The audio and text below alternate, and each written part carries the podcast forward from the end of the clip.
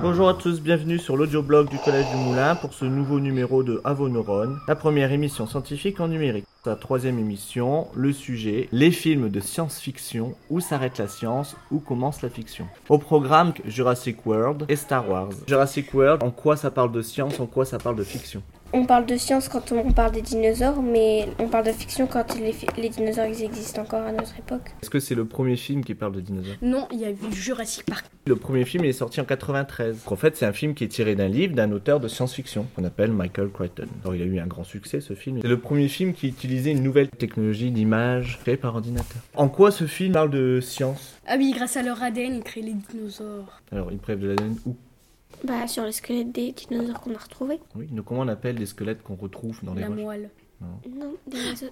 Des, fossiles. Oui, Des fossiles. des fossiles. En quoi ça reste de la fiction Vous avez jamais entendu parler de la brebis Dolly En 1996, deux chercheurs écossais réalisent une manipulation génétique à partir de cellules de mamelles d'une brebis. Pour la première fois, un clone naît et survit quelques années, mais cette technique reste très expérimentale. Ils utilisent ensuite cet ADN pour recréer des clones de dinosaures. Voilà. Dans la réalité, c'est plus compliqué car très souvent, l'ADN des fossiles n'est pas entier ou très abîmé. Malgré l'évolution des techniques, il reste peu probable que les hommes puissent faire renaître les dinosaures avec seulement de l'ADN fossilisé.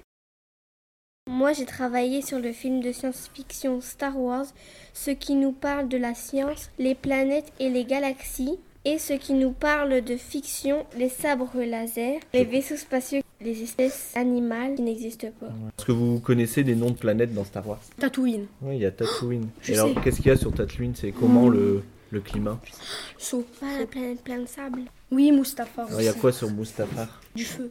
C'est une, une planète Volcanique. volcanique. Ou c'est la, c'est la glace. Même si ces planètes n'ont jamais été découvertes, certaines originalités imaginées dans la saga sont scientifiquement avérées. Ainsi, le double coucher de soleil sur Tatooine est possible, dans la mesure où il existe effectivement des systèmes planétaires qui gravitent autour de deux étoiles, voire trois.